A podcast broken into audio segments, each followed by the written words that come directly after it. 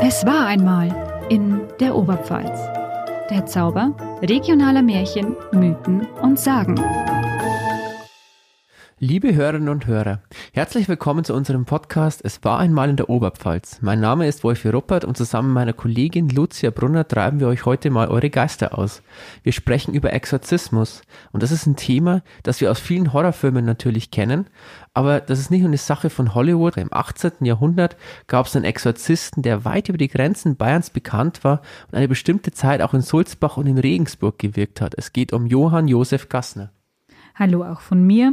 Schön, dass ihr uns wieder zuhört. Wolfi hat euch ja schon unser Thema verraten. Also es geht um Exorzismus, aber vielleicht jetzt nicht unbedingt so, wie ihr euch das gerade vorstellt. Also bei uns sehen sich nicht unbedingt die Köpfe um 360 Grad und keiner von uns kann auf einmal an der Decke entlang laufen oder plötzlich eine fremde Sprache sprechen. Schade eigentlich. Doch tatsächlich haben die zahlreichen Horror- und Hollywood-Filme, die sich um Exorzismus, Teufelsaustreibung oder Dämonenbesessenheit handeln, auch historische Vorbilder. Und eines dieser Vorbilder ist eben Johann Josef Gassner.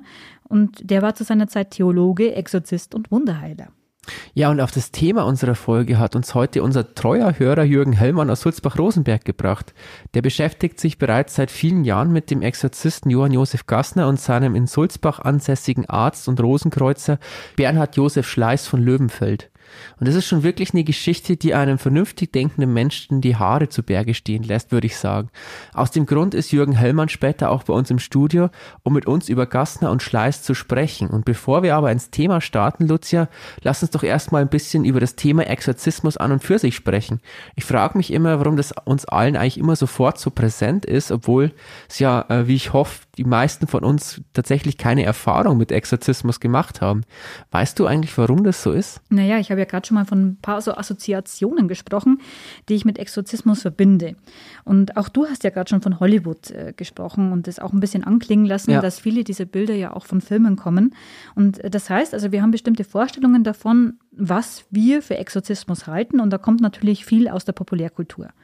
Und da ich ja selbst durchaus dem Horrorgenre nicht unbedingt abgeneigt bin, kenne ich natürlich auch den Film aller Filme, die sich mit diesem Thema beschäftigen, Der Exorzist. Das ist natürlich einer der bekanntesten Filme und eigentlich ja auch schon Horrorklassiker. Ja. Der Film stammt aus dem Jahr 1973 und sorgte eben damals schon für sehr viele Diskussionen. Genau, und ist auch gerade wieder oder war vor kurzem wieder in aller Munde, weil der Regisseur William Friedkin im August gestorben ist. Da gab es ganz viele Fernseh- und Radiobeiträge zu seinem Werk. Unter anderem hat er zum Beispiel auch The French Connection gedreht. Aber die größte Kontroverse, wie du schon gesagt hast, hat er wohl mit dem Exorzisten ausgelöst. Der ist sogar Anfang des 21. Jahrhunderts noch auf Platz drei der 100 besten Thriller aller Zeiten gelandet. Also das ist schon wirklich ein, wie man so schön sagt, ein Jahrhundertwerk.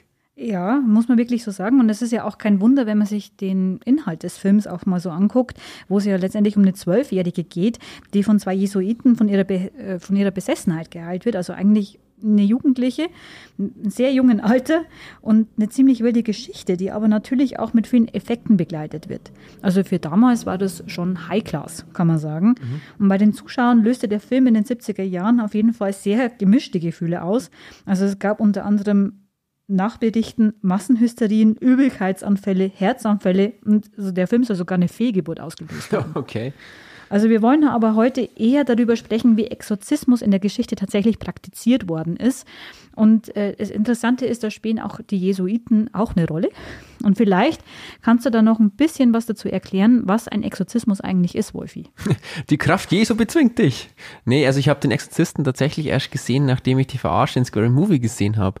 Im das Nachhinein, ist natürlich auch ein Klassiker. Ja, und im Nachhinein muss ich sagen, die Verarsche gefällt mir echt irgendwie besser. Aber zur Frage, was ist Exorzismus? Ähm, erstmal geht es ja eigentlich darum, wie wahrscheinlich jeder weiß, böse Geister auszutreiben.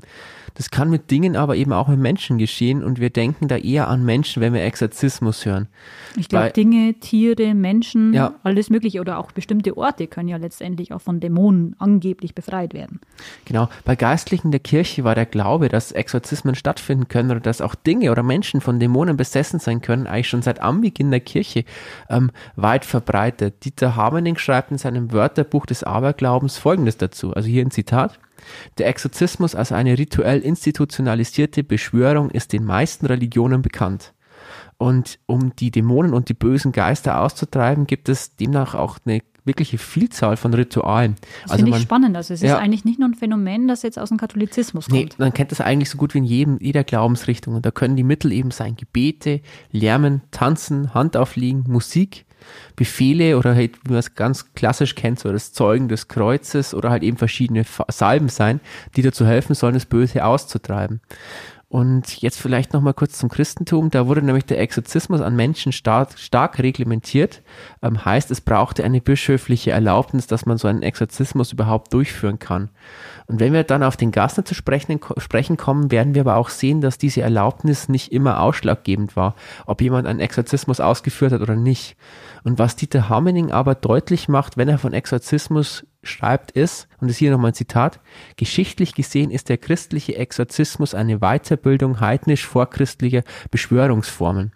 Allerdings ist, wie gesagt, der, der Exorzismus keine rein katholische Sache, sondern eben auch was, was man in vielen anderen Religionen finden kann. Mhm. Ja, und ich finde, wir steigen da auch jetzt gleich noch tiefer in dieses Thema ein und sprechen dann vor allem über den Exorzismus in der Oberpfalz, weil hier können wir dann wirklich mal in die Praxis auch gehen ja. und uns Beispiele anschauen. Vorher machen wir aber noch eine kleine Werbeunterbrechung und das heißt, wir hören uns gleich wieder.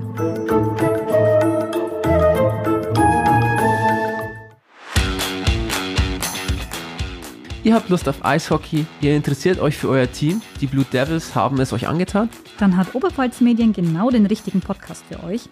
Unsere Kollegen Tom Webel und Fabian Leb von Powerplay nehmen in jeder Folge den Oberligisten genau unter die Lupe und haben spannende Gäste aus der Szene für euch. Ja, sie sprechen mit Spielern, Fans, Verantwortlichen der Blue Devils. Der Verein hat sich selbst das Ziel gesteckt, den Aufstieg in die zweite Eishockeyliga zu schaffen. Auch darum geht es bei Powerplay. Wenn ihr Lust habt, mehr über die Hintergründe zu erfahren, dann findet ihr den Podcast Powerplay auf allen gängigen Plattformen wie Spotify, Deezer, Google Podcasts oder Apple Podcasts oder natürlich auf onetz.de slash podcast. Hört doch einfach mal rein.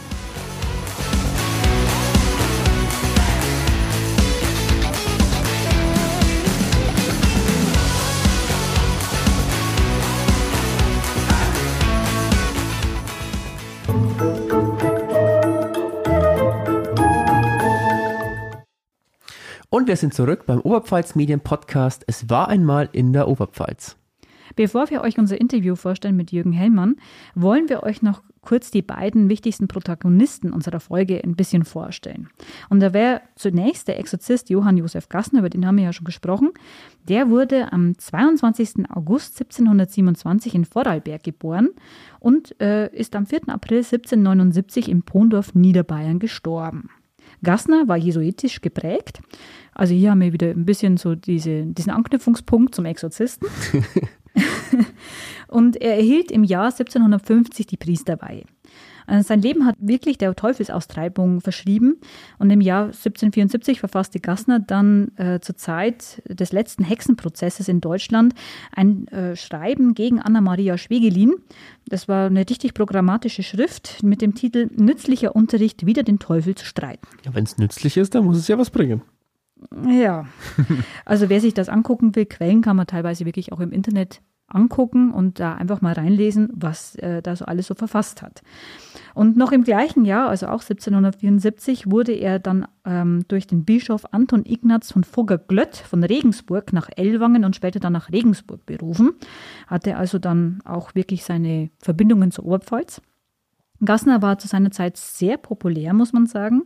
Dort, wo er war, kamen zahlreiche Menschen, also wir reden hier von Hunderten, teils Tausenden Menschen, die aus Frankreich, Böhmen, Österreich, Bayern, Schwaben, Franken, also aus sämtlichen Ecken gekommen sind, um eben sein Wirken zu sehen und auch von ihm geheilt zu werden. Denn im Mittelpunkt von Gassners Wirken stand das Thema Krankheit. Und äh, tatsächlich waren Menschen, die angeblich vom Bösen heimgesucht worden sind, äh, meistens krank oder gebrechlich. Und es gab hier drei Unterscheidungen von den Betroffenen. Also ähm, als erste werden aufgezählt die Angefochtenen von Leib und Seele, also in Anführungszeichen, die Umgeführten, also die sogenannten Circumsessi. Als zweite Gruppe galten dann die Verzauberten mit dem Titel die Obsessi. Und die dritte Gruppe waren dann die Besessenen, die Possessi. Und es bestand der Glaube, dass alle Krankheiten irgendwie vom Teufel herbeigeführt werden konnten. Und gerade wenn Krankheiten durch die Medizin eben nicht geheilt werden konnte, also wir reden hier vom 18. Jahrhundert, und da muss man sagen, da war die Medizin wirklich noch in den Kinderschuhen und durfte vieles auch noch nicht machen. Und ja, es gab Verbindungen zur Alchemie und was weiß ich alles. Ähm, dann gab es eben halt diesen starken Verdacht, dass es sich um Personen gehandelt hat, die vom Satan angefochten oder verzaubert oder besessen waren. Gassner wirkte ja auch in der Oberpfalz, wie ich gesagt habe. Und mehr dazu lässt sich auch darüber lesen in dem Buch Der Exorzist, sein Jäger und Schatten der Aufklärung, Johann Josef Gassner und Ferdinand Sterzinger von Historiker Thomas Freller. Das ist tatsächlich auch heuer erst erschienen, ist ziemlich aktuell. Und darin wird auch sehr eindrücklich geschildert, wie diese Exorzismen von Gassner ausgesehen haben und auch praktiziert worden sind. Als Gewährsperson nimmt Freller ähm, eben diesen Sulzbacher praktizierenden Stadt- und Landphysikus her. Der war auch später der Leibarzt der Pfalzgräfin Maria Francisco Dorothea.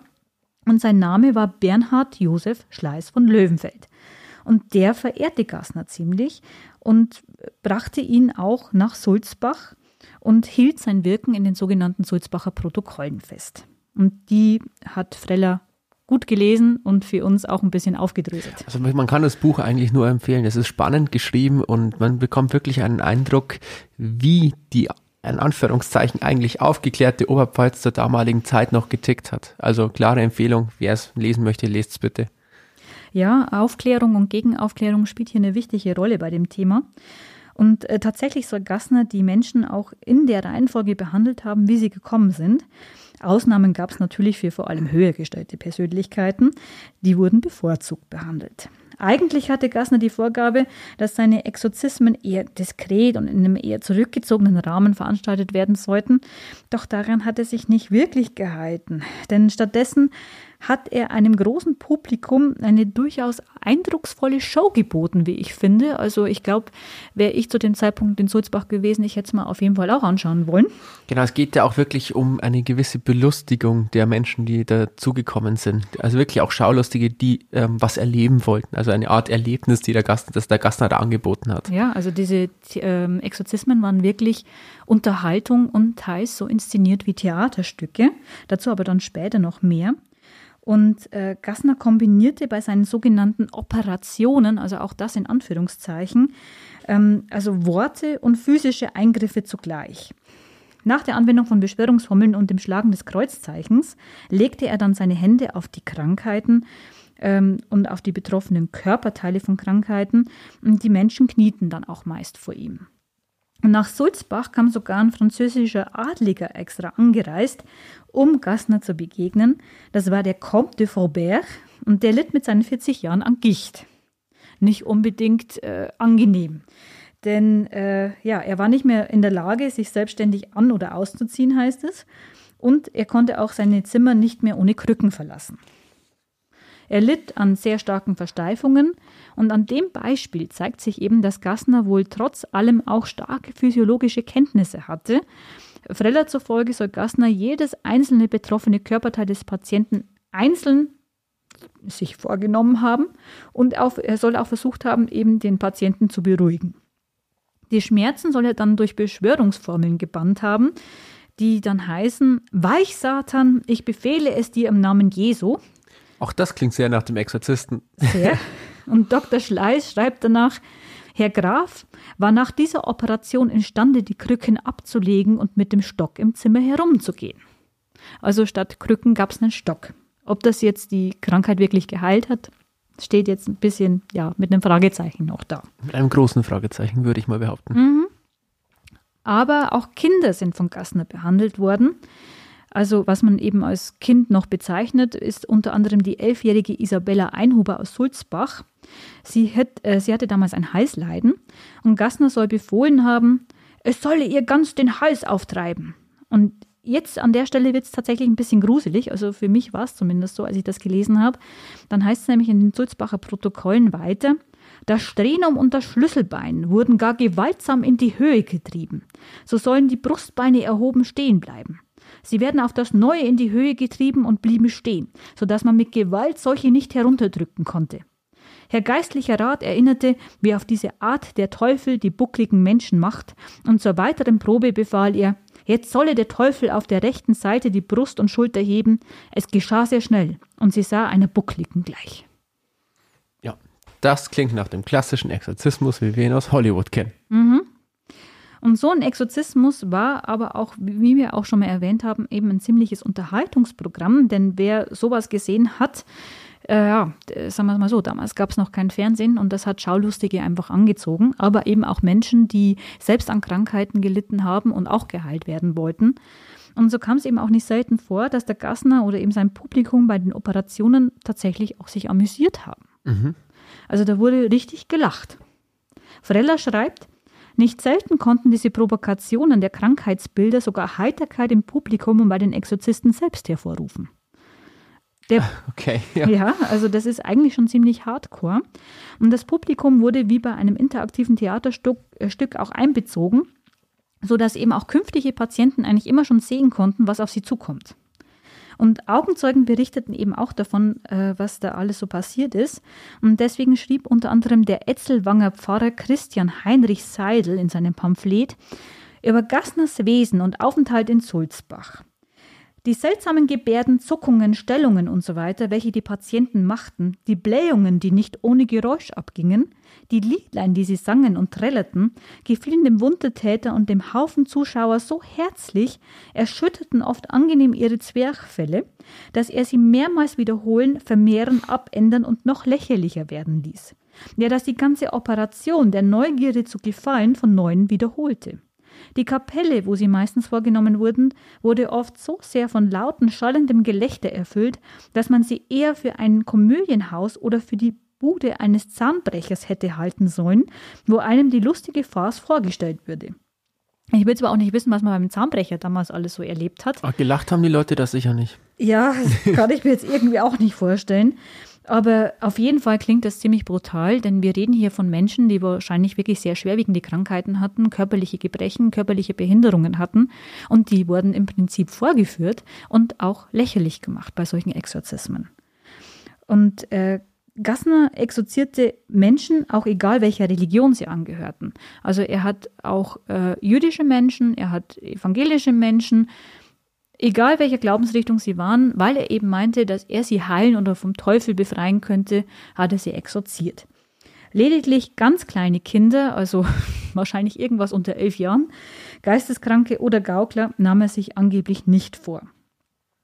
Aber das waren ja jetzt auch nur ein paar Beispiele, damit ihr euch schon mal vorstellen könnt, was unter Exorzismus von Johann Josef Gassner überhaupt zu verstehen ist. Und an der Stelle muss man aber auch sagen, dass Gassner nicht nur Befürworter hatte, sondern eben auch gerade in der Zeit der Aufklärung Kritiker auf den Plan rief. Und ich habe es ja auch schon anklingen lassen, dass Gassner nicht gerade diskret vorging. Und es gefiel auch unter anderem den Vertretern der Kirche nicht unbedingt. Es gefiel auch dem Kaiser Josef II. nicht. Der hat nämlich Gassner im Jahr 1777 dann befohlen, Regensburg zu verlassen. Und der Bischof, der Gassner unterstützte, ermöglichte es ihm dann aber dafür, in die Pfarrei nach Pondorf in Niederbayern zu gehen. Und dort lebte er mehr oder weniger im Exil, wo er dann auch äh, nach zwei Jahren später dann auch verstorben ist. Also man muss, glaube ich, auch dazu sagen, dieser Gassner ist eine ganz, ganz skurrile Figur in der Geschichte, auch Sulzbach-Rosenbergs. Und er hat während seiner Wirkzeit höchstwahrscheinlich Tausende von Menschen zu Gesicht bekommen, die von ihm geheilt werden wollten. Weil der Gastner glaubte nämlich selbst, dass so gut wie alle Krankheiten von bösen Geistern verursacht werden und deshalb einfach ausgetrieben werden können. In Sulzbach, und das hast, hast du schon mal angesprochen, hatte er eben seinen glühenden Anhänger, den Arzt Bernhard Josef Schleiß von Löwenfeld. Genau, ja. Und diese Figur ist nicht nur eine, die, sagen wir mal, ähm, als Chronist vermerkt hat, was der Gassner so getan hat, sondern der hat ihn auch wirklich glühend verteidigt und war einer seiner großen Anhänger. Der verteidigt ihn auch nach seinem Ableben noch und ähm, hielt auch die Methoden hoch. Ähm, es ist ja wohlgemerkt, geht es hier um einen Mediziner, der auch, wenn die ärztlichen Methoden des 18. Jahrhunderts noch nicht so besonders ausgereift waren, mehr dem religiösen Wahn wahrscheinlich anhing, als tatsächlich nüchterne Naturwissenschaften, denen er hätte Glauben schenken sollen.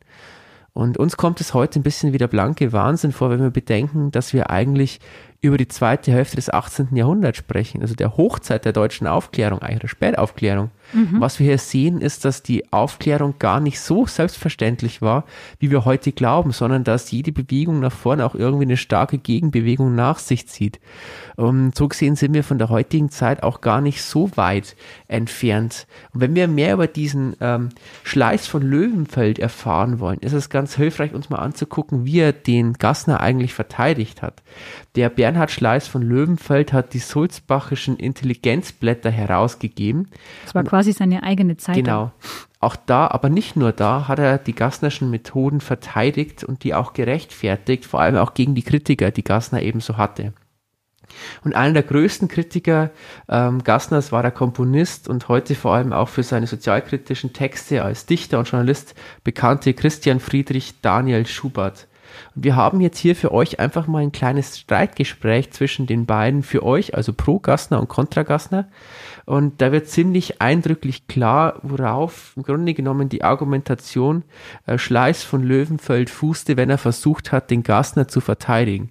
Ich spreche den Schubert und die Lucia hat die tolle Aufgabe, den Schleiß von Löwenfeld zu sprechen. War mir klar. War mir klar, dass du den Aufklärer nimmst und ich natürlich den Schleiß bekomme. Jedem, wie es ihm gehört.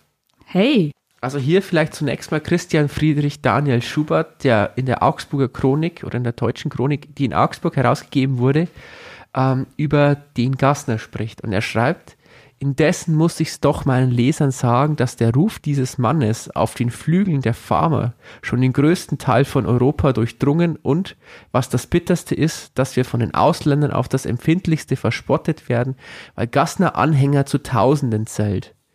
Die Blindheit und Leichtgläubigkeit nicht nur des Pöbels, sondern auch der durch ihren Rang und Vermögen hervorstechenden Personen ist unglaublich.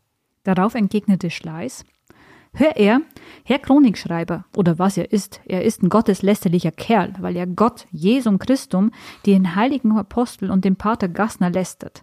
Sie wundern sich mit ihren freigeisterischen Bundesgenossen über die gassnerischen Wundertaten. Solche boshafte, unglaubige Kerls wie du muss just zu Christi Zeiten auch zu Athen und Rom gegeben haben. Kommen wir nun zu uns. Man wird ihm schon seinen Beile, Palmer, Semmler und wie die Teufels nacheinander heißen, aus dem Leib jagen. Kürzlich kam ja auch ein solcher Freigeist hierher, wie er ist, der fluchte, Gott verzeih mir meine Sünd, ihn soll gleich der Teufel holen, wann der Pater Gassner nicht entweder ein Phantast oder ein Betrüger werde. Gleich kam der Teufel in das Haus und streckte seinen Geißfuß raus. Das Ding wär ach übel abklopfen, und wann nicht gleich ein frommer Priester des Teufels Gewalt gesteuert hätte, Herr, ich sag's ihm, bekehr er sich und erkenn er die Macht Gottes, die in unseren letzten betrübten Tagen so große Zeichen tut. Hier dann wieder der Schubert darauf. Der wunderbare Priester Gastner ist endlich abgereist, wo die Blinden immer noch einen Führer, die Lahmen eine Krücke brauchen, die Tauben nicht hören und Stummen nicht sprechen können. Und Schleiß wieder. Auf eine Lüge gehöret eine Mausschelle. Würde mir aber nicht die Hand aufschwellen, wenn nicht alle diejenigen, welche ihre irreligiöse Zungen bei Zusammenschmierung einer ungearteten Schmähschrift über Gassners Aufenthalt und Wesen in Sulzbach aus ehrabschneidischen Lipp gewälzelt haben, mit dieser Münz bezahlen sollte. Zurück also mit der Hand, damit man hier nicht das zarte Fell des Angesichts, dort eine niedliche und ehrwürdige Perücke, hier einen zähnluckenden oder feigen Mund so sehr beleidige.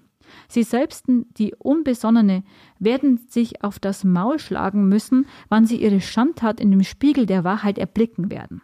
Nur schade, dass solche Witthöpf in der oberen Pfalz und war in Sulzbach, welches zu allen Zeiten und noch auf diese Stunde auswärtigen Staaten, Kirchen und Hohenschulen und Kämpf Kampfplätzen Männer von der ersten Klasse geliefert hatte, gefunden werden dass man Magnum Pacitem nicht lediglich und durch die Bank verleugnen könne, ohne der Heiligen Schrift zu widersprechen und die Religion zu beleidigen, ward recht gründlich dargetan. Der Herr Kritiker will die drei Gattungen der Angefochtenen, Bezauberten und Besessenen nur der Erfindung zuschreiben. Und dann der Schubert letztendlich über die aufgedeckte gastnerische Wunderkuren. Hier wird es historisch und bis zu, zur Evidenz bewiesen, dass Gassner nichts mehr und nichts weniger als ein Scharlatan sei. Aus einem eigenhändigen Schreiben des Herrn Kardinal und Bischofs zu Konstanz sieht man hier, dass Gassner aus den Staaten dieses vortrefflichen Bischofs weggeschafft worden und der Verfasser, der einige gassnerische Phasen mit Ansah beweist, unwiderlegbar, dass die gassnerischen sogenannten wundertätigen Kuren und Exorzismen sowohl dem Sinne des Christentums als auch der Verordnung der katholischen Kirche zuwider seien. Also hier merken wir eigentlich ganz deutlich, dass Schleiß von Löwenfeld im Grunde genommen seine Argumentation hauptsächlich auf Maulschellen aufbaut und darauf, dass er sagt, wer nicht an Christus glaubt oder wer nicht an Gassner glaubt, glaubt nicht an Christus. Ähm, um sozusagen seinen Gegner dadurch mundtot zu machen. Und das perfide an Gasters Methoden ist ja auch genau das, ähm, was moderne Esoteriker auch ab und zu versuchen zu verkaufen. Also so diese Argumentation von wegen, wir liefern die Heilung, auch wenn wir keine Ahnung haben, aber du musst einfach dein Mindset verändern, dich von irgendwelchen komischen Energien befreien, dann wirst du auch gesund. Und wenn es eben nicht klappt und du stirbst oder eine Depression verfällst oder sonst was, bist du immer selber schuld, weil du nicht genug geglaubt hast. Und das Ganze hat ja auch funktioniert, weil ja das Christentum ja. im Prinzip ja so aufgebaut ist. Weil du bist ja immer schuld. Genau. Also im Grunde genommen, Gassner kann nicht schuld sein, alle anderen sind schuld, wenn sie mhm. nicht genug glauben. Und als, wie Thomas Freller schreibt, Gassners Erfolg in Regensburg eher durchwachsen war, also was seine Heilungen angeht, hat er geäußert, dass das an der Traurigkeit der Patienten lag. Also daran, dass sie physisch nicht genügend mitgearbeitet haben oder aber die hier in Anführungszeichen natürlichen Übel der Krankheit einfach schon so weit fortgeschritten waren, als dass man ihnen noch helfen hätte können. Aber auch hier ist es so, wenn es nicht funktioniert hat, ist nicht Gassner schuld, sondern die Patienten. Jetzt aber, liebe Hörerinnen und Hörer, haben wir genug geschwatzt über Gassner, Sulzbach-Rosenberg und Schleiß von Löwenfeld. Nun ist Jürgen Hellmann aus Sulzbach-Rosenberg bei uns, der sich wirklich nochmal intensiv mit Gassner und Schleiß von Löwenfeld auseinandergesetzt hat. Er ordnet auch das Ganze für uns jetzt noch ein bisschen ein. Ganz genau. Und mit ihm sprechen wir jetzt darüber, wie eine Person wie Gassner eigentlich zu so viel Erfolg kommen konnte. Viel Spaß!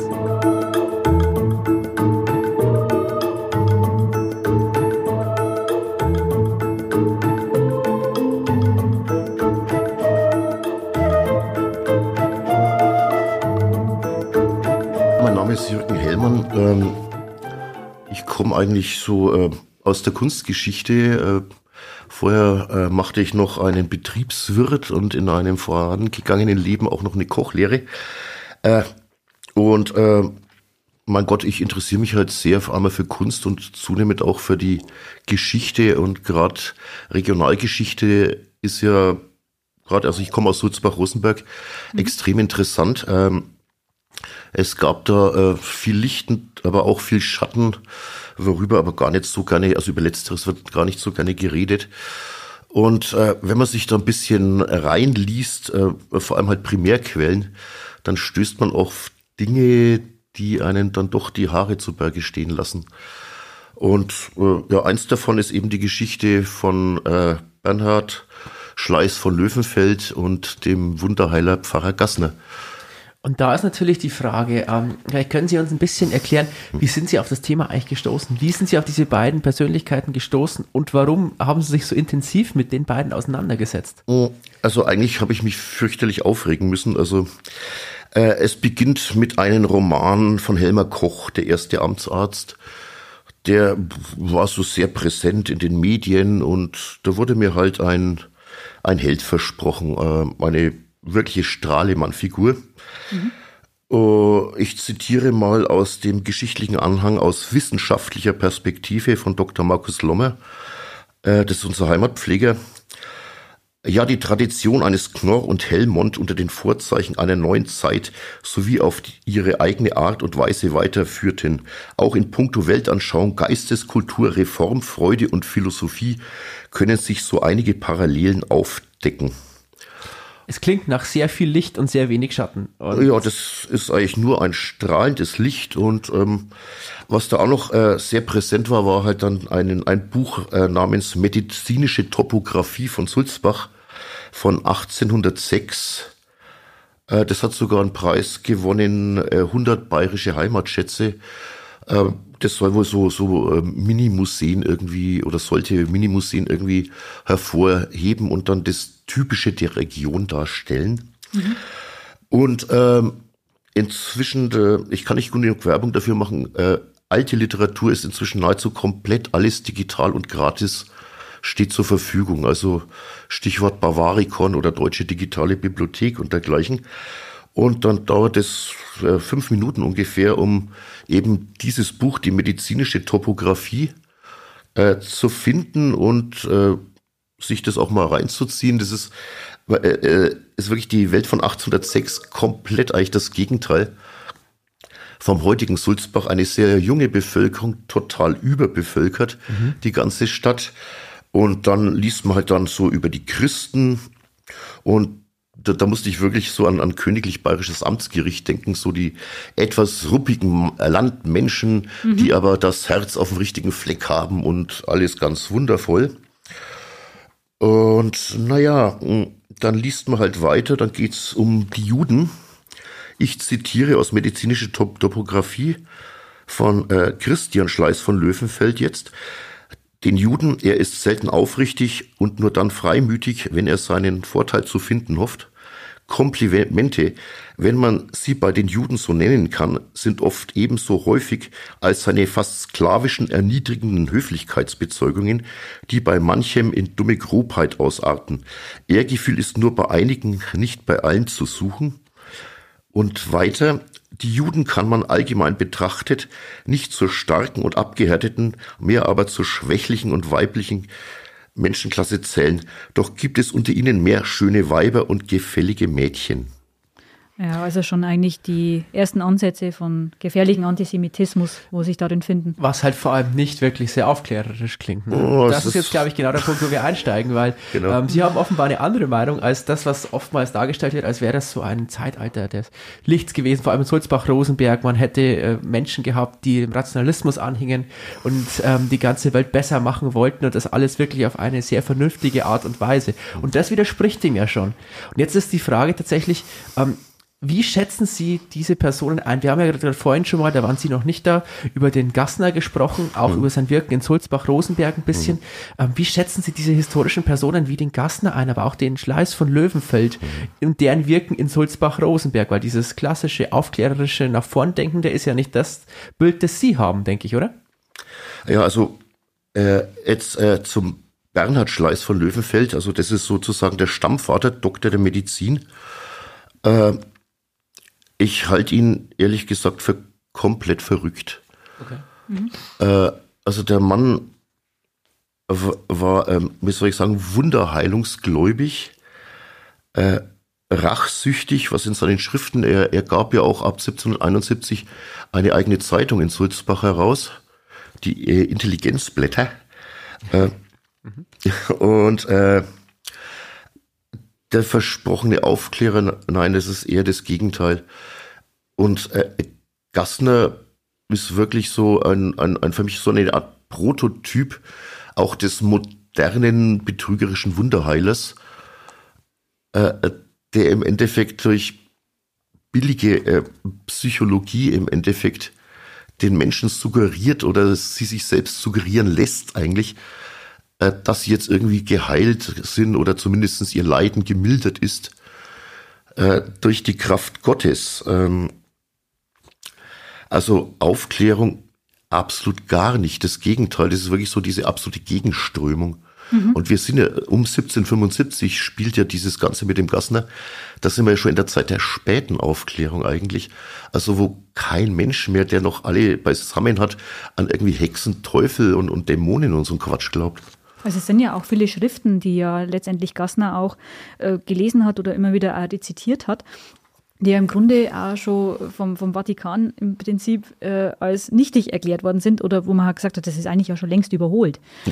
Also das ist, äh, ich finde es auf jeden Fall Wahnsinn, wenn man sich mit äh, diesen Personen beschäftigt. Aber vielleicht können Sie uns einfach noch mal kurz sagen, ähm, wie es eigentlich dazu kam, dass jetzt Gassner nach Sulzbach-Rosenberg gekommen ist und äh, warum er hier eigentlich auch in der Region unterwegs war und er auch so viele Menschen angezogen hat, weil das ist ja eigentlich das Nächste, was ja irgendwo erschreckt, dass er ja wirklich populär war und ja wirklich die Menschen wie, wie Magnet angezogen hat. Ja, die Geschichte von Gassner ist schon extrem schräg. Gassner war eigentlich so ein ganz normaler Pfarrer in Klösterle.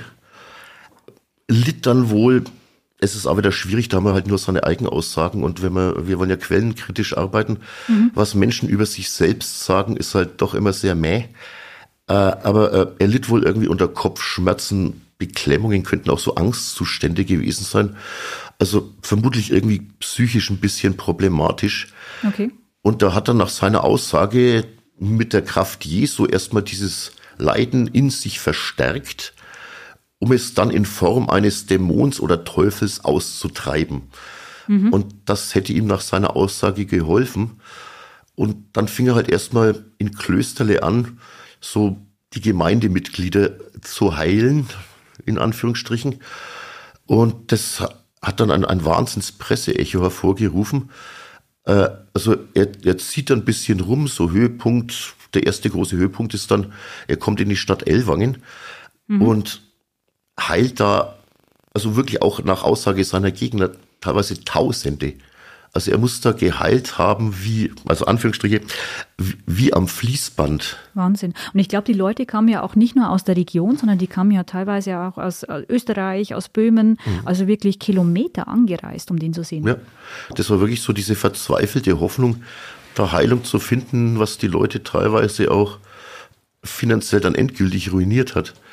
Äh, äh, was bei, bei unserem Gassner erstaunlich ist, er hat im äh, Gegensatz zum modernen Wunderheiler die Leute wohl nicht finanziell gemolken. Okay. Ich glaube, er war eigentlich einfach nur an, wie soll ich sagen, persönlichen Ruhm interessiert. Beziehungsweise, was dann vermutlich auch die katholische Kirche am meisten auf die Palme bringt, er heilte halt überhaupt nicht nach äh, katholischen Ritus des Exorzismus. Aber noch sind wir nicht in Sulzbach-Rosenberg, sondern in Ellwangen, also in Baden-Württemberg, soweit ich weiß. Das heißt, das ist auch der Ort, an dem Bernhard Josef Schleiß von Löwenfeld das erste Mal auf Gassner getroffen ist. Äh, ja, wie, äh, wie gesagt, ähm, äh, Tausende strömen nach Ellwangen und der Mediziner Bernhard Schleiß von Löwenfeld hat auch davon gehört und eilt auch nach Ellwangen mhm. um das Ganze kritisch zu beleuchten. Und er wird wohl instantan zum Gläubigen. Also der Doktor der Medizin ist wirklich vollkommen davon überzeugt, das wirkt, das funktioniert. Und ähm, er sorgt dann dafür, also er, er bringt dann äh, Gassner, den Wunderheiler, nach Sulzbach. Mhm. Also er war da eigentlich auch eine treibende Kraft dann dahinter. Äh, absolut. Also die sonst, treibende Kraft sogar. Ja, ne? sonst wäre Gassner wahrscheinlich nie äh, nach, nach Sulzbach gekommen. Ich meine, äh, äh, der Regensburger Bischof war dann, dann für ihn zuständig. Also er war schon eher hier in, in der Oberpfalz, sage ich mal, mhm. äh, beheimatet. Aber äh, mein Gott, Sulzbach war ich wie immer eigentlich nicht so wichtig. Das war halt, naja, irgendwie ein, ein, ein kleines Herzogtum. Und von daher Oh ja, also ich denke, das ist wirklich allein äh, äh, Schleiß von Löwenfeld zuzuschreiben. Okay. Und wir haben uns ja vor kurzem in Sulzbach getroffen. Da standen wir auf so einer sehr unscheinbaren Grasfläche, die noch von so einem Grundriss umsäumt ist. Dann liegt eine Grabplatte, glaube ich, in der Mitte. Das ist aber eine ehemalige Kapelle, soweit ich jetzt weiß. Und das ist ein Ort, der unglaublich stark mit dem Gastner verbunden ist in Sulzbach, ne? Ja, äh, ja für Einheimische, also es ist direkt vor der katholischen Kirche. Mhm dieser Grundriss und das war die Leonardskapelle, die wurde leider im 19. Jahrhundert äh, abgebrochen, eine romanische Kapelle, ich könnte mich aufregen. Aber ähm, man kann da einen gewissen, wenn man sowas mag, wohligen Grusel oder gruseligen Grusel verspüren, weil äh, genau in dieser Kapelle fand ein Großteil der gassnerischen äh, Anführungsstriche Heil Heilungen statt. Mhm. Also da hat der Herr, Herr Gassner wirklich äh, größtenteils wie am Fließband die er hat richtig exorziert. Exorziert, ja. Also mhm. wohlgemerkt überhaupt nicht nach katholischen Ritus, weil. Was war denn da der Unterschied? Also was hat Gassner anders gemacht, als jetzt eigentlich nach katholischen Ritus Brauch gewesen wäre? Äh, ja, äh, also einmal zum katholischen Ritus, das ist auch ganz lustig, wenn man mhm. sich da einliest. Die neuesten Anweisungen für den katholischen Exorzismus stammen von 2003, äh, was ich auch etwas schräg finde. Äh, aber ähm, grundsätzlich äh, wird der katholische Ritus durchaus auch als ja, Psychotherapie verkauft. Äh, da müsste man Psychologen fragen, könnte vielleicht auch wirklich wirken, wenn jemand überzeugt ist von irgendwelchen Dämonen oder was auch immer. Besessen zu sein, ich weiß es nicht, aber was Gassner macht, ist ja einmal im Namen Jesu die Krankheit zu beschwören, also zu verstärken. Also Leid zufügen eigentlich auch. Ja, Also genau. im, im Zentrum ist ja eigentlich immer die Krankheit, genau. Genau, und, und, und da, da haben wir äh, halt auch wirklich von der katholischen Kirche her äh, ein, ein großes Problem. Darüber regt sich auch der Herr Statzinger, ein, ein großer Gegner von, von, von Gassner, fürchterlich auf. Jesus verursacht also ein Leid. Das kann nicht sein. Jesus ist in, in sich nur gut und positiv. Ähm, und ähm, Gassner treibt halt dann den Schwurbel weiter. Teilweise hat er anscheinend wirklich auch die, die in Anführungsstrichen Patienten äh, vorgeführt und die zum am, Amüsement der Umstehenden, das wurde immer richtig zelebriert, da waren viele Leute anwesend. Äh, man musste auch erstmal vorgelassen werden und so, also halt auch wirklich so Nee, er hat ja, glaube ich, teilweise diese, diese Operationen, wie er sie ja genannt hat, äh, wie Theaterstücke inszeniert. Also ja. der hat ja diese Kapelle als Kulisse im Prinzip benutzt. Und das hat ja eben auch der Thomas Freller in seinem Buch so wunderbar beschrieben mit vielen Beispielen. Und da, da heißt es ja auch, dass ja Menschen teilweise in Trance versetzt worden sind oder so, so eine Art Hypnose durchgemacht haben. Ähm, ja, wie, wie hat denn jetzt eigentlich der Wunderheiler das eigentlich angestellt? Weil Sie haben ja schon gesagt, das waren ja mehr oder weniger so Pseudo-Psychotricks, die er da angewandt hat. Äh, ja, ich meine, einmal, was ich extrem perfide finde, Gassner vermittelt erstmal, dass nicht er Gassner heilt, sondern der Patient muss genügend an Jesus glauben. Dann heilt er sich durch die Kraft Jesus selbst. Was das halt, ist so die Grundvoraussetzung. ja, und das ist Okay. halt psychologisch extrem geschickt, weil wenn das nicht funktioniert, ist nicht der Wunderheiler der Versager, sondern der Patient ist selbst schuld. Das haben wir heute noch gerne in der äh, modernen Esoterik. Äh, so diese perfide Widerwärtigkeit. Äh, Also Gassner kann nichts falsch machen. Egal was er tut, ob er heilt oder ob der Patient stirbt, Gassner ist nicht schuld dran, wenn dann ist der Patient selbst schuld dran, weil er nicht genug geglaubt hat. Und es setzt ja den Patienten dann wirklich unter psychischen Druck, Ja. muss man ja wirklich sagen. Genau, und äh, äh, man, man ist ja auch dann umgeben von Menschen mit Erwartungshaltung. Man könnte es wirklich so ein bisschen als, als Massenhysterie sehen, denke ich. So, das wirkt. Und man will sich ja weder vor sich selbst blamieren, noch vor den anderen blamieren. Und dann, mein Gott, wenn, keine Ahnung, das Knie kaputt ist, dann reißt man sich halt ein bisschen zusammen und redet sich ein, das ist jetzt besser geworden und humpelt dann halt minimal weniger, aber Heilungswirkung ist halt in keinster Weise irgendwie zu erwarten. Zumal es ja auch heißt, du glaubst nicht genug an Jesus Christus, wenn du nicht geheilt wirst. Und das möchte, die Blöße möchtest du ja nicht vor den ganzen Zuschauern, die offenbar auch sehr gläubig sind, geben. Das kann ja gar nicht funktionieren. Also du musst dich ja selbst da irgendwie wieder rausziehen, wenn du in der Situation bist. Ne? Ja. Ja, aber gerade so dieses mit Hypnose und Trance äh, hat mich ja trotzdem auch schon ein bisschen so, so, so ein Fragezeichen irgendwo aufgeworfen, weil ich mir dann gedacht habe, also gerade für die Zeit 1775 ist Hypnose ja schon sehr fortschrittlich eigentlich. Die Psychologie an sich war ja noch nicht so weit vorgeschritten. Und äh, wenn man dann überlegt, also da wird ja auch von, also Thomas Freller schreibt ja von einem adligen Fräulein, äh, das ja dann äh, quasi in Trance versetzt wird äh, und quasi in eine Oper versetzt wird und ein Glas Wein trinkt in ihrer Vorstellung, stattdessen aber ein Glas Wasser bekommt und dann fragt man sie ja, wie hat denn jetzt eigentlich das Glas Wein geschmeckt? Und sie erzählt dann, ja, wie süß und äh, dass es halt geschmeckt hat wie ein süßer Tiroler und erzählt da, was weiß ich, alles auf. Und später, als sie dann wieder aufwacht, dann wird sie ja nochmal gefragt, äh, wo sie denn eigentlich war und dann bestätigt sie ja sogar, dass sie in der Oper gewesen ist. Also was, was hat Gassner da gemacht? Also war das auch letztendlich, hat sie das einfach nur erzählt War sie bezahlt? Wir wissen es ja oder war sie bezahlt? Ja, das wird ihnen auch gern von seinen Kritikern vorgeworfen. Ähm, könnte ja auch gut sein, dass er da im Endeffekt Anführungsstriche Schauspieler engagiert hat. Äh, Es könnte aber auch wirklich gut sein. Es ist halt wirklich dieses, dieses Autosuggestion-Wirkerwartung. Man nimmt das einfach als wahr hin und weil es von einem erwartet wird, man will ja gefallen tendenziell als Mensch, äh, macht man das halt einfach und ist dann auch im Endeffekt, man überzeugt sich selbst davon, dass das jetzt wahr und äh, das, das ist jetzt so. Also im Endeffekt ist es so wirklich dieses Glauben statt Erkennen. Man glaubt das dann einfach. Aber die Quellen liefern da keinen eindeutigen Hinweis, ob er jetzt jemanden engagiert hat, ob es wirklich ähm, psychologischer Trick war, der gut funktioniert hat. Also man kann das aus heutiger Sicht wahrscheinlich nicht einwandfrei sagen, oder? Äh, ja, äh, es ist durchaus bekannt, dass äh, Unterstützer von Gassner mhm. durchaus auch äh, im, in Anführungsstrichen Spione ausgeschickt haben, die dann die Kritiker mal so ein bisschen, hm, was machen die überhaupt, äh, was wollen die, was schreiben die, was wollen die schreiben. Äh, da haben wir ein paar Nachweise davon. Ich gehe davon aus, dass Gassner selbst daran gar nicht so interessiert war. Ich, ich habe sogar ernsthaft die Befürchtung, Gassner sah sich im Endeffekt als so eine Art Heiligen selbst. Mhm. Womit halt auch die katholische Kirche, denke ich, massives Problem hat, weil wer heilt durch, durch einen Menschen, also Jesus heilt ja durch einen Menschen eine Krankheit. Wer das kann als Mensch, ist dann ein Heiliger.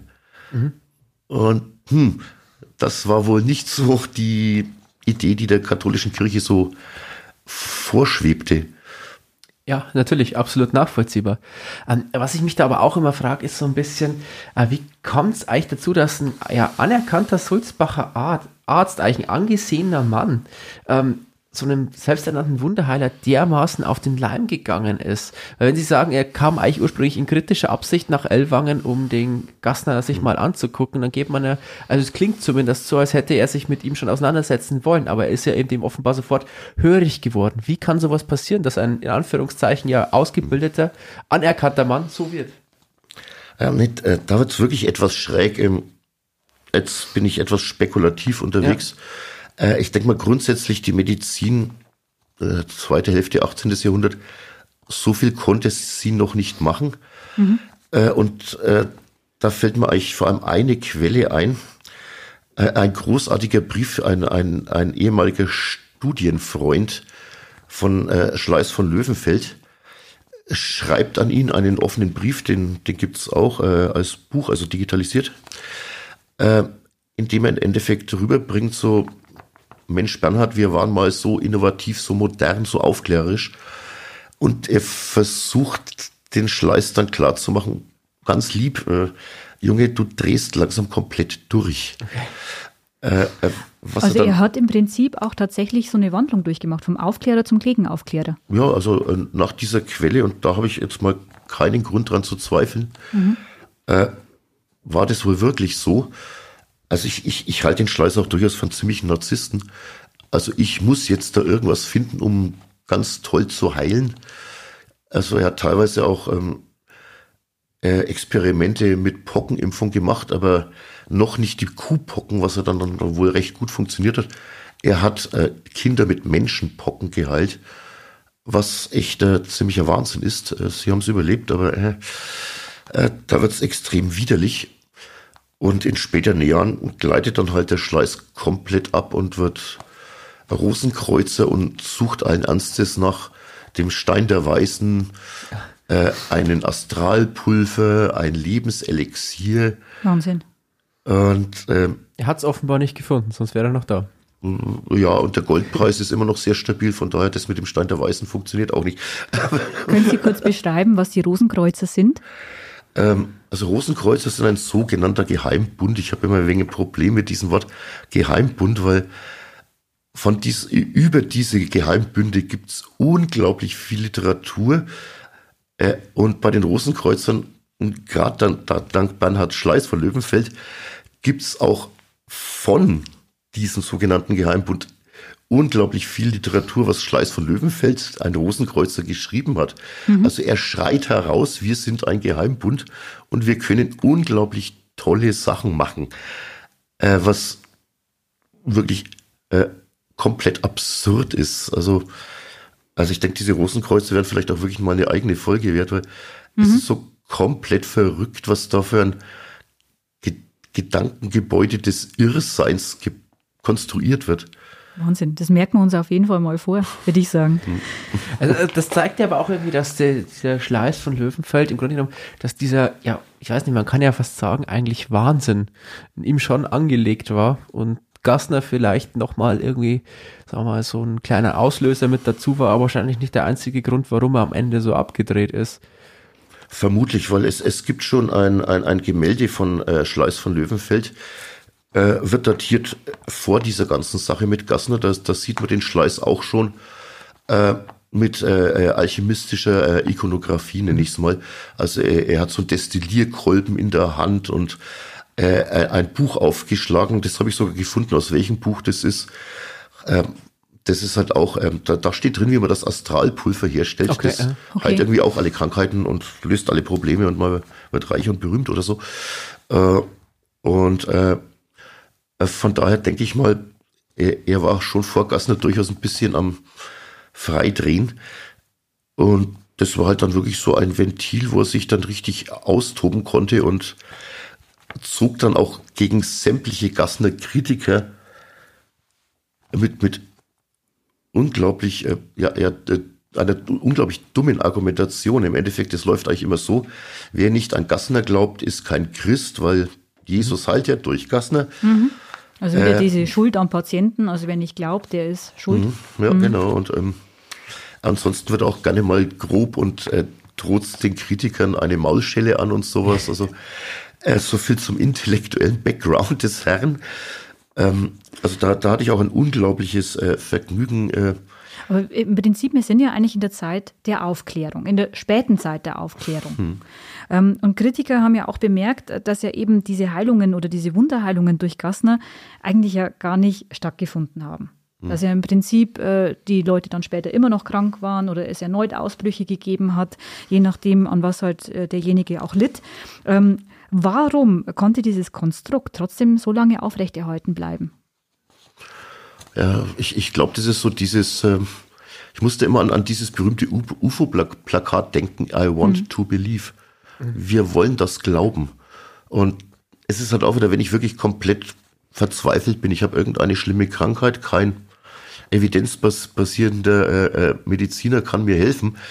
Äh, ja, dann in purer Verzweiflung will ich das glauben und pilgere dahin. Mhm. Also Gassen hat auch noch extrem äh, äh toxische Nachwirkungen, gerade was, was so die Misogynie äh, anbetrifft. Also man kann ihn zumindestens oder sein, sein Gedankenkonstrukt, das Gedankenkonstrukt Gassners als durchaus mitschuldig, zumindestens an, an, aller, an den allerletzten Hexenprozessen in Europa mhm. sehen. Äh, also der die letzte Hexe in, in Deutschland verurteilt hat, äh, das war ein Gassner Unterstützer okay. und Freund und äh, äh, als Gassner Unterkunft bei ihm hatte, hat er auch dieses großartige Buch Nützlicher Unterricht wieder den Teufel zu äh, streiten äh, geschrieben. Also da war das Ganze halt äh, extrem toxisch und da könnte ich mich auch immer unglaublich empören, wenn Gassner so als Prototyp der Hypnosetherapie heutz, aus heutiger Sicht ganzheitlich therapierend kompletter Quatsch. Das ist irrsinnig und das ist halt ernsthaft gefährlich in meinen Augen. Mhm. Weil ja im Prinzip den Leuten was vorgegaukelt wird, was ja eigentlich gar nicht stimmt. Genau. Also es ist ja, wir hatten ja auch dieses Beispiel mit äh, diesem französischen Graf, der Gicht hatte und wo Gassner ja dann irgendwie jedes einzelne Gelenk durchgeht, also wo man irgendwie dann schon denken könnte, dass er irgendwelche physischen Erkenntnisse ja trotzdem irgendwie hatte und auch eine gewisse Menschenkenntnis hatte. Mhm. Und angeblich ist er dann der Mann nicht mehr mit Krücken gegangen, sondern konnte, brauchte nur noch einen Stock. Mhm. Was ja trotz allem zeigt, dass er nicht komplett geheilt war. Aber das ist, also ich, ich finde das auf jeden Fall Wahnsinn, dass trotz allem eben so populär geworden ist und dass sich diese Popularität auch so angehalten hat. Was hat denn da letztendlich auch dazu, dazu hingeführt? Waren es dann vor allem äh, Zeitungen oder eben äh, Schriften, die dann extra veröffentlicht worden sind? Ja, also, sagen ja, das ist ja massenhaft Quellen, ja, nee, die es, zur Verfügung es ist stehen. Unglaublich. Also es gibt sogar ein Buch, das besteht eigentlich nur äh, äh, darin, also ein Katalog äh, der Schriften pro und contra Gassner mit kurzer Inhaltsbeschreibung. Mhm. Ein ganzes Buch voll. Wahnsinn. Also es ist unglaublich und mein Gott, ich, ich sehe im Endeffekt, dass vieles äh, davon halt sich bis, bis heute fortsetzt. Mhm. Was zum Beispiel? Was setzt sich bis heute fort? Ja, nee, eben einfach, ähm, man kann zum Beispiel bei der großartigen Firma, Anführungsstriche, Hypnovita äh, an zehn Wochenenden lernen, per Hypnose Trauma zu therapieren. Mhm. Wo Psychologen Schreikrämpfe kriegen. Mhm. Jahrelange fundierte Ausbildung gegen einen Wochenendkurs. Nicht zehn, zehn Wochenenden, zehn, also immerhin. immerhin. Also im Grunde eigentlich schon der Nährboden für die moderne Esoterik, muss man sagen. Absolut, das ist eins zu eins. Also Äh, ich ich, ich habe mich jetzt da ein bisschen reingelesen in die moderne Esoterik. Mhm. Man hat ständig Déjà-vu-Erlebnisse. Es okay. ist immer noch genau dasselbe Quatsch. Es ist unglaublich.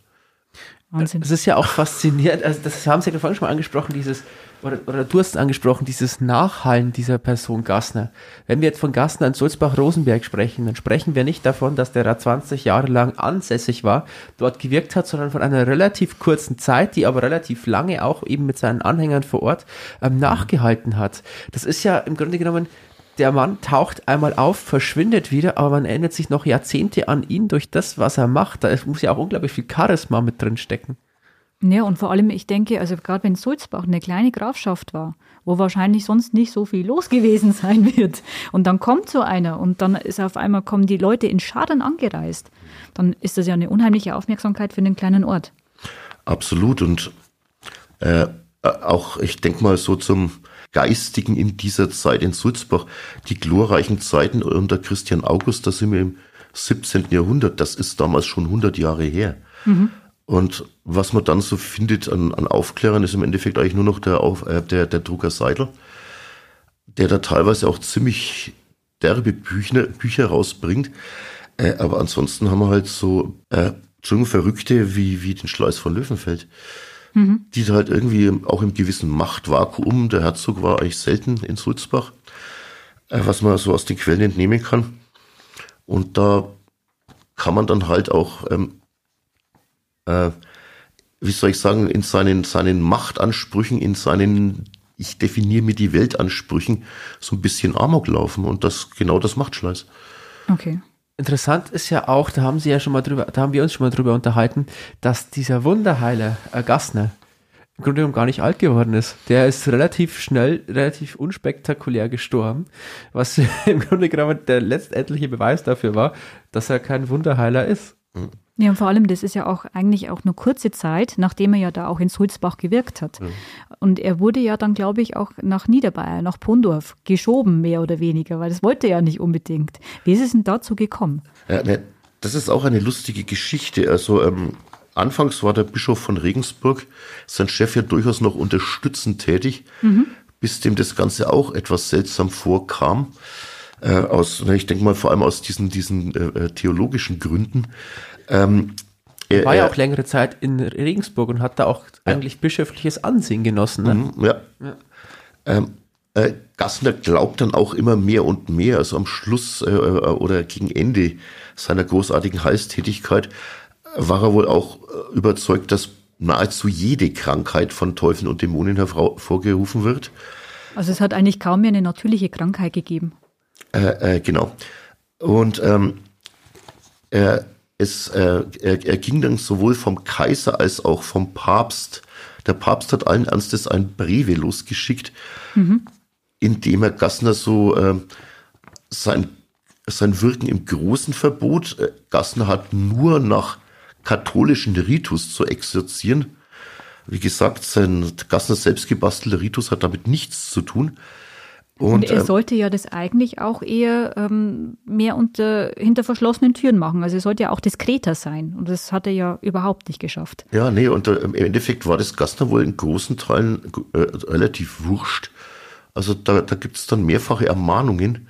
Und dann wird er halt wirklich da ins, im Endeffekt in, in, ins Dörfli abgeschoben. Mhm. Es sollen nur noch seine eigenen Gemeindemitglieder und wie gesagt, so im im stillen Kämmerlein und ohne große Publicity heilen. Ähm, irgendwann macht das Gassner dann auch so halb. Äh, und dann wird's halt wirklich etwas absurd. Der Wunderheiler, der nach eigener Ansicht jede Krankheit heilen konnte, kriegt äh, im Alter von 52 Jahren ein heftiges Fieber, lässt dann auch einen, ich sag's bewusst, Schulmediziner kommen, was für mich auch leicht absurd ist. Äh, Gassner kann doch durch den Willen Jesu, jede Krankheit, naja. Ähm, vielleicht hat es nicht ganz so geklappt, wie er meinte. Vielleicht war auch sein, sein, sein Glaube nicht stark genug. Und ähm, wenn, wenn Wunderheiler mit 52 Jahren an Fieber sterben, dann finde ich das etwas absurd. Ja, es hat irgendwie so, so eine Tragik in der ganzen Geschichte. Ja, auch Schon eine gewisse Satire im Prinzip. Sehr bitter ist. Ja. Weiß man vielleicht zum Schleiß von Löwenfeld auch noch, wie er, wie dieser Mann oder auch seine Söhne und, und so weiter äh, weitergewirkt haben in Sulzbach, nachdem Gassner wieder weg war. Haben die versucht, diese Methoden weiterzuführen oder ist das dann wirklich mit Gassner wieder aus Sulzbach verschwunden? Äh, also es gibt in einer Quelle, glaube ich, er hätte in Amberg angeblich einen, äh, da sind sie sich nicht ganz einig, von welchen Mönchsorten Schüler hinterlassen. Zudem habe ich aber nichts gefunden, von daher glaube ich einfach mal nicht dran. Mhm. Äh, ansonsten äh, in Sulzbach interessanterweise so die Gastnersche Methode ist dann weg und, und Schleiß von Löwenfeld sucht sich halt ein neues äh, Arbeitsgebiet des Wahnsinns und fängt halt an mit seinen rosenkreuzerischen Wunderdingen. Ähm. Okay. Mhm. Schleiß von Löwenfelds eigenen Behandlungserfolgen, weiß man da was? Weil er ja trotzdem Mediziner war. Der hat ja, hat ja offenbar auch praktiziert. Oder zumindest eine gewisse Zeit praktiziert. Äh, weiß man da irgendwas, wie er praktiziert hat? Oder ist das? Äh, ein bisschen. Also ähm, er, er, war so eine Art Amtsarzt, könnte man sagen. Also er hatte dann, dann die Hebammen und, und, und ein paar Wundärzte unter sich. Hat auch durchaus eine Hebammenschule, wenn ich mir recht entsinne, aufgezogen. Äh, also da wird er schon durchaus gelobt. Am Ende seines Lebens kriegt er dann doch, doch keine Medaille, die er sich sehr gewünscht hat, worüber sich sein Sohn, der dann auch die Zeitung herausgab, äh, ziemlich aufgeregt hat. Äh, also so medizinisch halte ich mich da eher äh, ein bisschen raus. Da bräuchte man wirklich ja. einen Medizinhistoriker, der das vernünftig aufdröseln kann. Ich meine, in, in seinen frühen Tagen, er hatte wie gesagt, äh, also der Bernhard Schleiß, ab 1771 die eigene, eine eigene Zeitung rausgebracht. Das sind schon teilweise Heil, äh, wie soll ich sagen, ähm, Medizinrezepte abgedruckt. Okay. Aber das ist dann teilweise gegen irgendwelche Viehkrankheiten, äh, empfiehlt er dann denen Quecksilber zu verabreichen. Oha. Ähm, bei, äh, ich glaube, das war Gicht, da beschreibt er die Herstellung einer Pille, wenn ich mir recht entsinne, war das aus Tabak, Schwefel und Gummi Arabicum, was glaube ich auch nicht so hundertprozentig funktionieren wird, sage ich mal als Nichtmediziner. Mhm. Ähm, Gut, man darf aber nicht vergessen, das ist damals, ja. glaube ich, noch häufiger passiert, äh, weil man ja wirklich aus dieser Tradition der Alchemie äh, auch noch gekommen ist. Ja, schon. Also aber schwierig natürlich. Im Endeffekt außer Diäten und ein paar äh, ja, Wund Wundarznei oder sowas, aber das waren ja eher die Chirurgen, die waren ja dann, glaube ich, damals auch noch handwerklich. Mhm konnte man auch noch nicht so wahnsinnig viel machen einfach.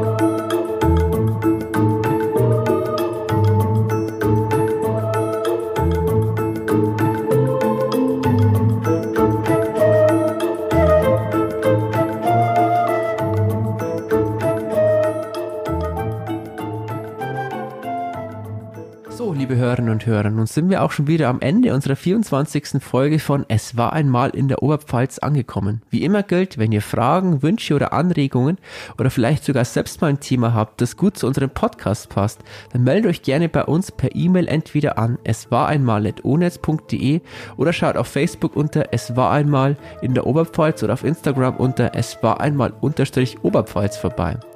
Unsere nächste Folge schließt sich dem heutigen Thema eigentlich an und behandelt was, was auf keiner echten Oberpfälzer Familienfeier mit alten Verwandten fehlen darf. Dem Thema Krankheiten. Das kannst du laut sagen. Ja, wir, ähm, wir schauen da mal, wie die Leute früher in der Oberpfalz damit umgegangen sind und welche komischen Hausmittelchen es so dazu gibt. Also schaut auch beim nächsten Mal wieder vorbei. Wir freuen uns auf euch. Mein Name ist Wolfi Ruppert. Meine Kollegin heißt Lucia Brunner. Macht's gut. Bis bald. Ciao. Bis bald.